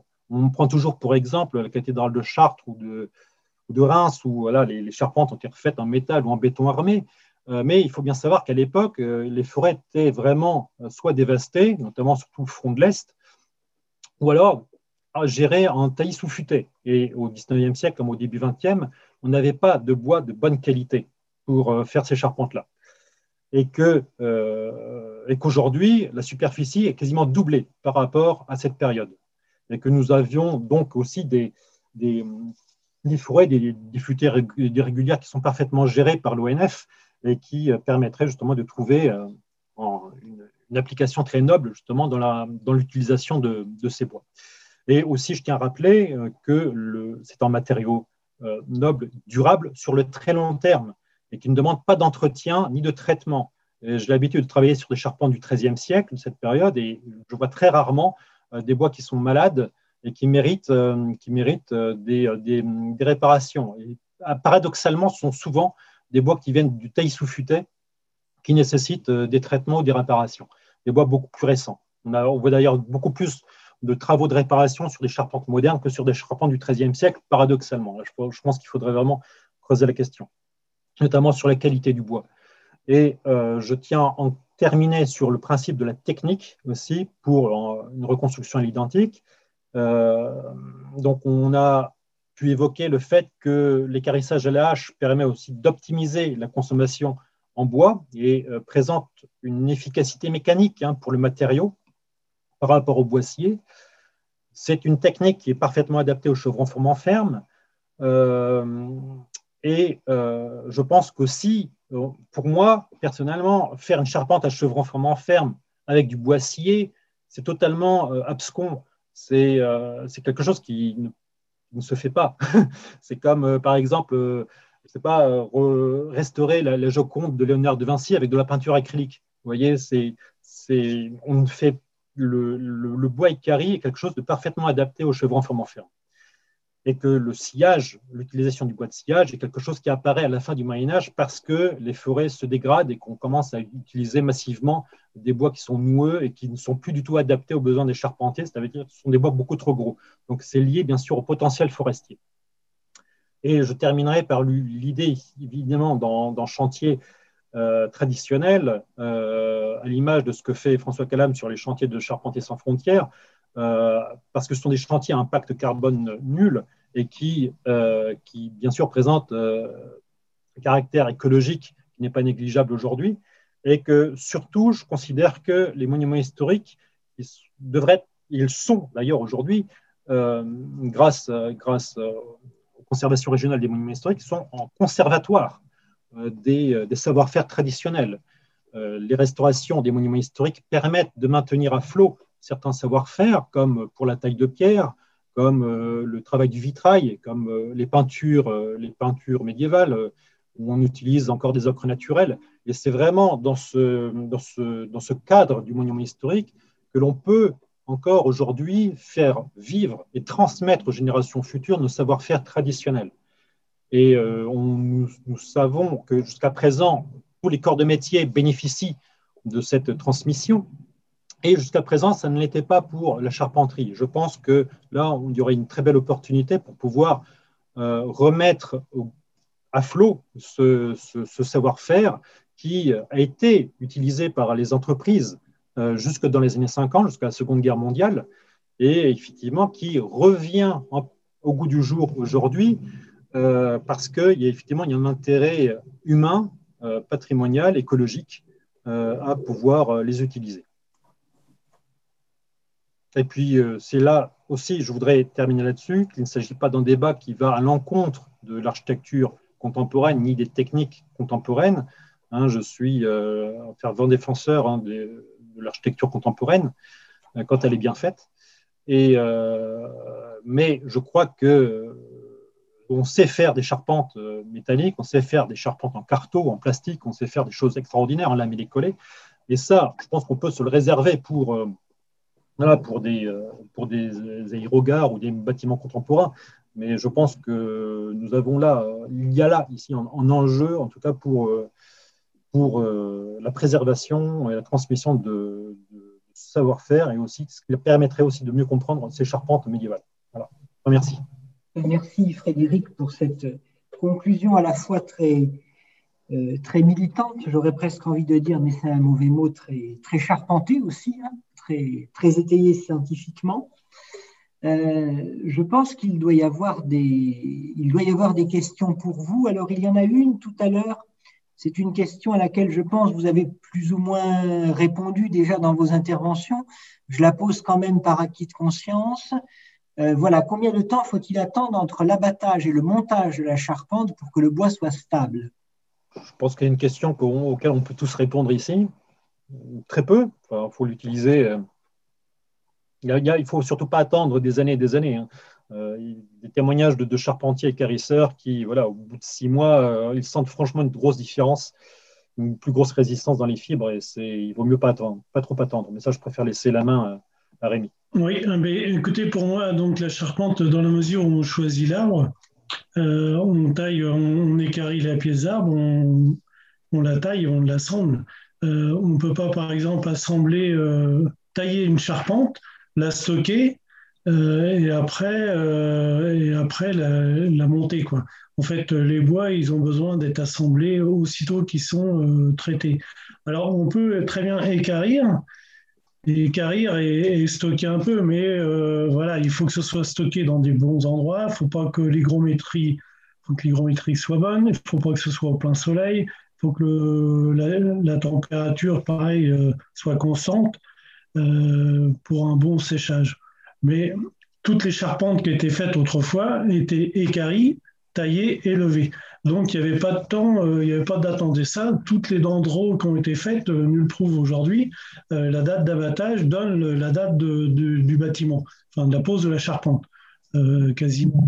Donc, il nous donne même si c'est un bois d'été ou un bois de printemps par rapport à la dendro. Donc, ils sont assez, assez précis là-dessus. Et pour moi, oui, non, il n'y a, pas, a pas à attendre après. Une charpente qui est en bois écari, euh, c'est un peu comme un humain, quand il a 20 ans, bah voilà, tout, est, tout tient bien, tout est solide. Euh, quand il en a 80, euh, il saute pas dessus les clôtures. Mais une charpente, quand elle, a 20, quand elle est neuve, elle est assemblée, tout est, tout est bon. Quand ça sèche, ça prend un peu de jeu, mais ça, ça tient 500 ans, quoi, enfin, voire plus. dans la mesure où ça prend pas l'eau, dans les assemblages, ça peut perdurer des siècles et des siècles. Merci. Alors, je vous pose maintenant une autre question. Elle est plutôt pour. Euh, Monsieur Epo, me dit-on, mais peut-être que tout le monde pourra répondre. Euh, a-t-on des informations sur les charpentes des bras du transept et sait-on pourquoi Viollet-le-Duc et ses charpentiers ont pris la décision de les remplacer complètement? C'est une question que je me suis longtemps posée et euh, je n'ai pas, pas encore la réponse. D'autant plus que voilà, Viollet-le-Duc est un amoureux des charpentes médiévales. Donc je pense que s'il les a démontées, c'est parce qu'il pensait qu'elles n'étaient pas médiévales. Alors, d'après euh, les travaux de Dany Sandron, euh, on le sait, euh, ces deux combles, ils auraient été faits au XIVe siècle. Et au XIVe siècle, il est fortement probable qu'ils aient fait une charpente à fermer panne.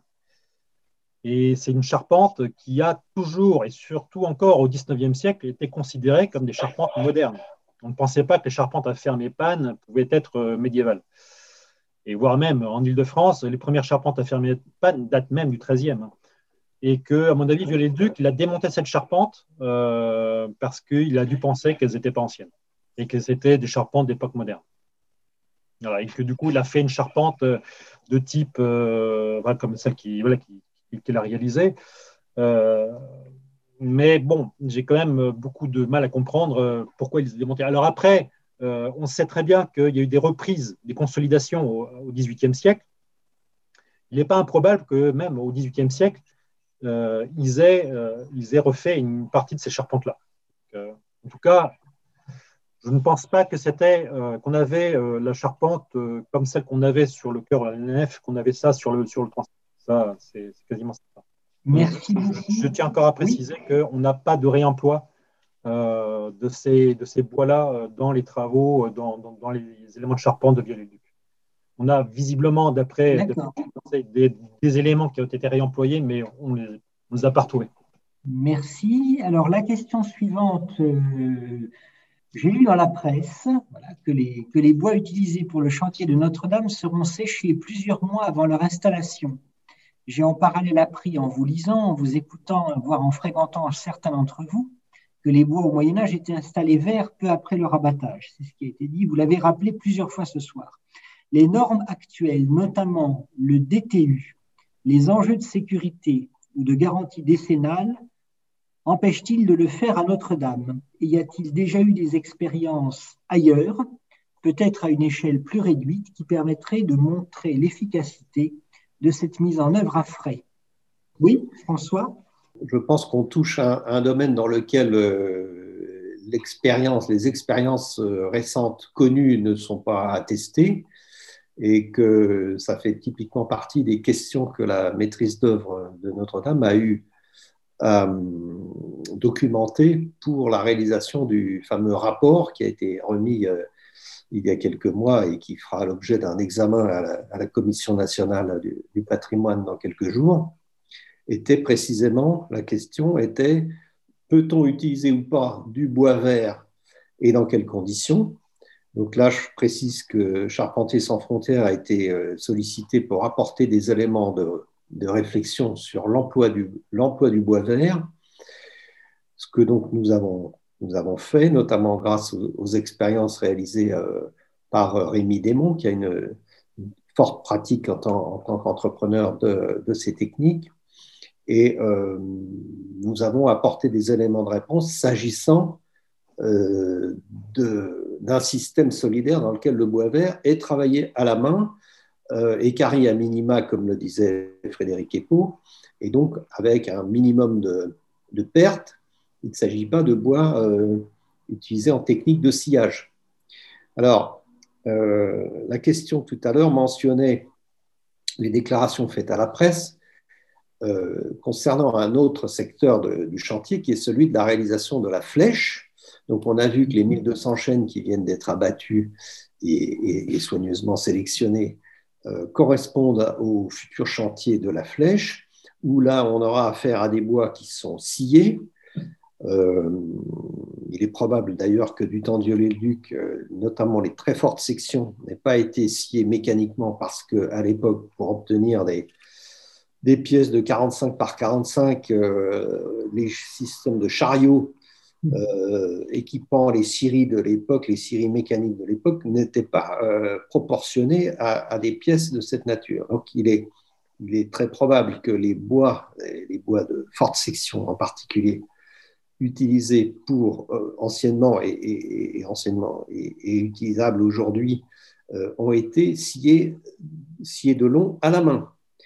Mais pour en revenir à la question initiale, eh bien, euh, le fait que les bois sélectionnés pour la flèche fassent aujourd'hui l'objet d'un séchage, euh, je dirais, un peu de principe, ma foi, ils vont sécher 15 mois, un an et demi, euh, voilà, on va dire c'est mieux que rien, ça rassure, ça rassure les opinions, parce qu'on a l'impression qu'un bois qui est séché eh bien, ne va pas travailler ou va moins travailler tous les professionnels savent aujourd'hui qu'une pièce de 45 par 45 qu'on a abattue euh, il y a quelques jours, eh bien, dans un an et demi, euh, elle sera encore complètement verte dans son cœur. Elle aura légèrement euh, séché sur les épidermes, très légèrement, et ce sera, ma foi, le maximum de ce qu'on peut faire. Mais ça n'est pas gênant. Ça n'est pas gênant parce que ce sont des bois qui sont extraordinairement choisis. On l'a vu, ce sont des bois de fil qui n'ont aucun nœud jusqu'à 20 mètres. C'est des pièces exceptionnelles et qui ne vont pas bouger. Il n'y a aucune inquiétude à avoir.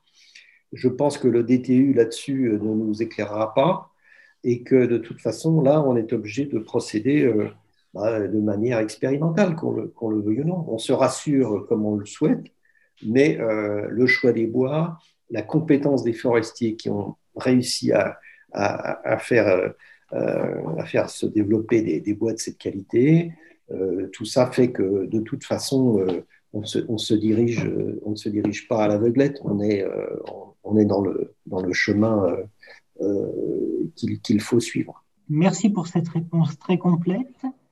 Pour ma part, s'il n'y a pas d'autres questions qui se manifestent, j'avais peut-être envie de revenir sur, le, sur les questions qui ont été posées euh, initialement et les questions que vous avez posées, Valérie Nègre. Euh, si je les résume un petit peu, si je les synthétise un petit peu, euh, elles tournaient autour de cette question plus fondamentale de savoir si avec la charpente, on n'était pas sur un objet qui était un peu à cheval entre l'histoire de l'art et l'histoire des, techniques. Après vous avoir entendu ce soir, on a envie de penser que la charpente est vraiment plus certainement du côté de, de l'art, dans le sens où l'émotion esthétique participe de, de l'art. Qu'est-ce que, vous, qu'est-ce que vous en pensez? Si vous me permettez, en quelques mots, je, je voudrais euh, me raccrocher directement à ces questions que vous posez euh, Valérie et Christian. Pour euh, Valérie tout à l'heure s'est demandé pourquoi, apporter des éléments d'explication, pourquoi la charpente en France est, moins valorisée que, la pierre. Voilà.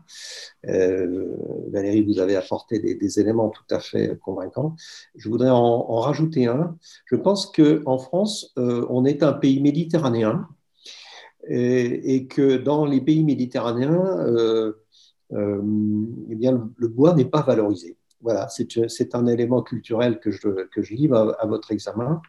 Et euh, bon, toutes, sortes d'éléments euh, vont, dans, ce sens. Et on connaît tous les, la manière dont au XIXe siècle, par exemple, systématiquement, tous les pans de bois se sont mis à être plâtrés, cachés, etc. Il fallait toujours avoir l'air minéral. On était, voilà, le, bois, c'était le matériau du pauvre. Et je pense que c'est une histoire ancienne euh, en France, pays méditerranéen. Et je citerai par exemple, à contrario, euh, un exemple flagrant que connaissent bien euh, les gens qui étudient la charpente. Ben, en France, on cache les charpentes, les charpentes de comble. Bachelard en a, en a parlé. Eh bien, en Angleterre, vous connaissez bien l'archétype de la charpente féodale seigneuriale anglaise qui est la charpente à croc, ces charpentes ogivales, qui sont précisément à la fois des charpentes de comble, mais qui en même temps descendent jusqu'au sol, et qui sont alors bien au contraire du système français, ce sont des charpentes qui sont exhibées, qui mettent en scène le pouvoir euh, féodal du seigneur et qui portent même des termes euh, extrêmement éloquents, puisque ces charpentes qui, sont, qui, sont, qui sont magnifiques, qui sont des, euh, des charpentes extrêmement travaillées par le choix des bois, notamment les bois courbes, mais qui sont couronnées précisément par des pièces qui symbolisent même cette mise en scène, puisque ces charpentes à croc comportent le fameux crown post, hein, le, poinçon couronne, alors on peut pas, qui est orné, qui est, qui est fait pour être vu, quand ce n'est pas le système king post ou le, crown, le, euh, queen post, etc. Donc on voit, on, voit qu'on est absolument dans le contraire même de la charpente dissimulée, parce qu'à Notre-Dame, elle a beau être sublime, elle est dissimulée et elle a, bon, il y a quelques, il y a quelques vagues élégies, quelques vagues Bon, elle nous, elle nous séduit, nous, c'est évident. Mais effectivement, elle, n'est pas, à aucun moment, elle n'est faite pour être, montrée. Et, donc, on a avec le système anglais euh, la preuve que ça peut être tout à fait différent selon les, systèmes et les perceptions culturelles. Oui, ben, effectivement, on a euh, en fait un basculement euh, idéologique à partir de la Renaissance. Il faut bien savoir qu'avant cette période-là, on avait des, euh, des villes en bois. Paris, c'était une ville en bois. Toute la vie, toutes les villes en fait, de, la, France septentrionale étaient, étaient, en bois. Et avec la, la Renaissance, on a euh, la culture latine qui reprend le dessus, on va dire.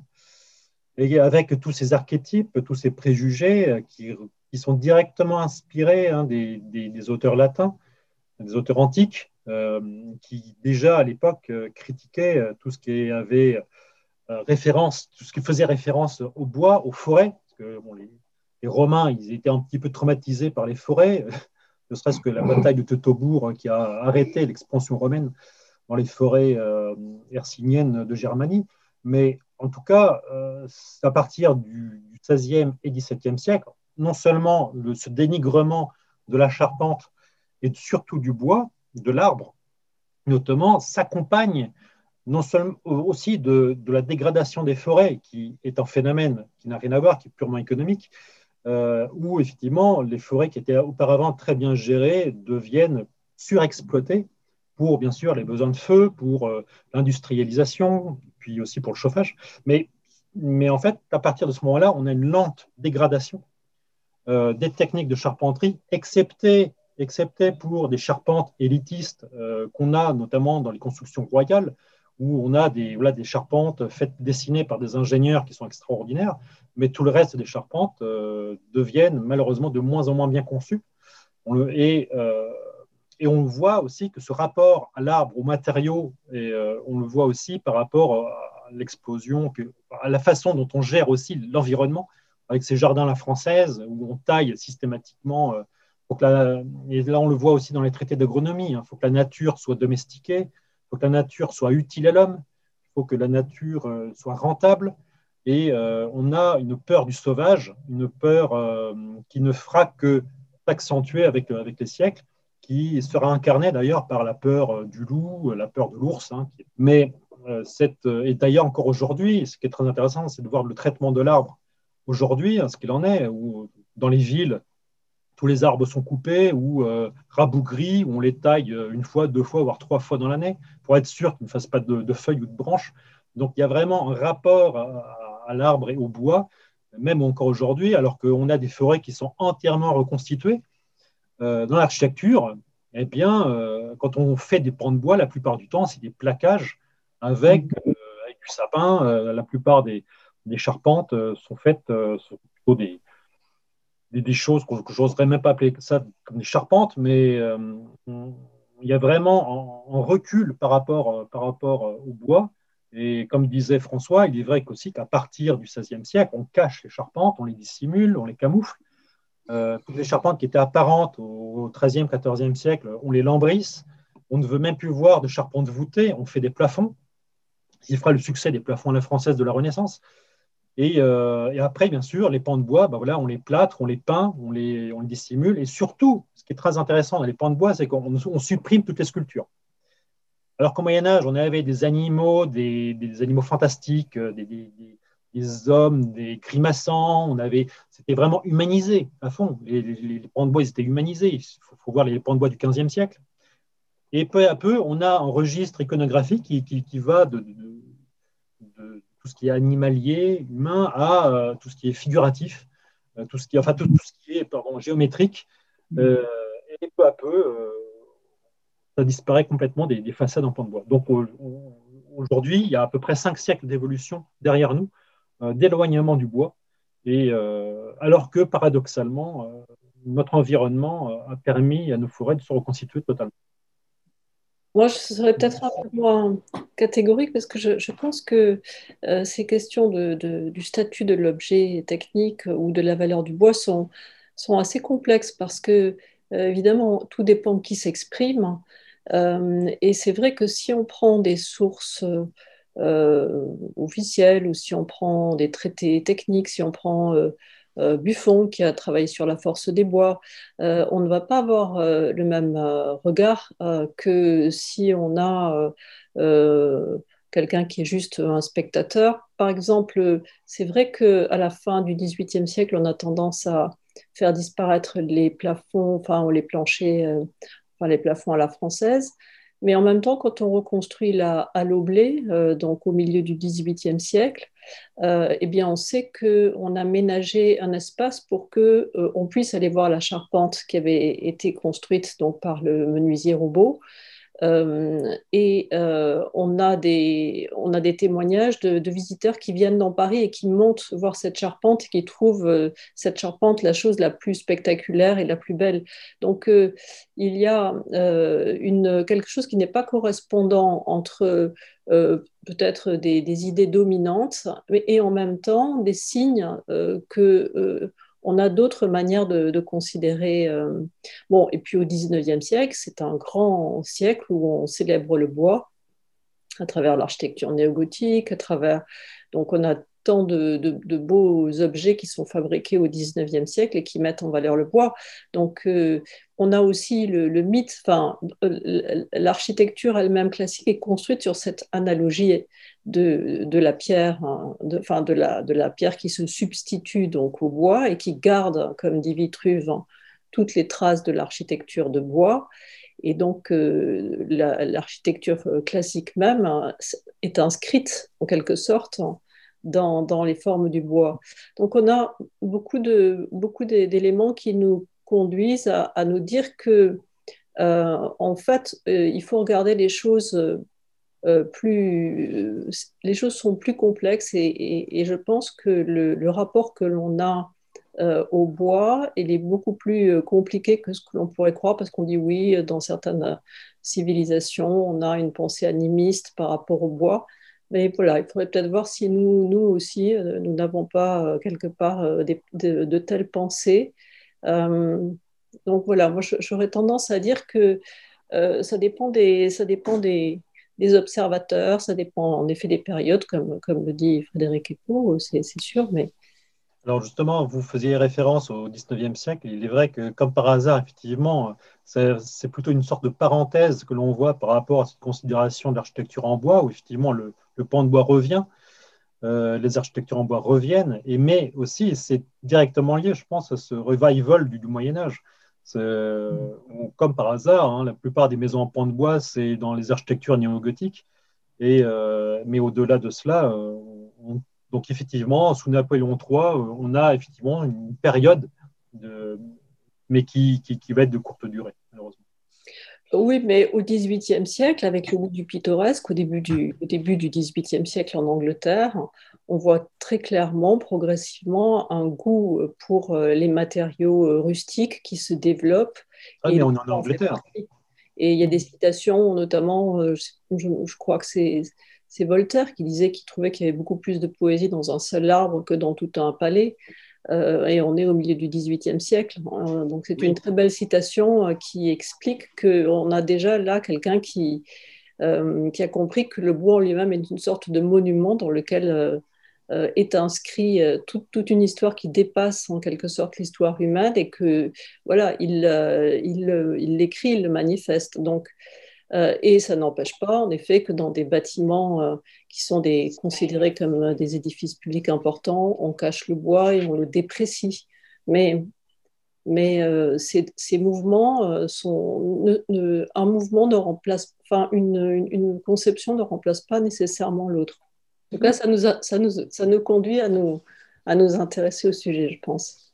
Pour reprendre le commentaire qui a été fait par l'un des participants, pourrait-on tout simplement considérer que cette œuvre collective est une sublimation des techniques fonctionnelles qui touchent à l'art?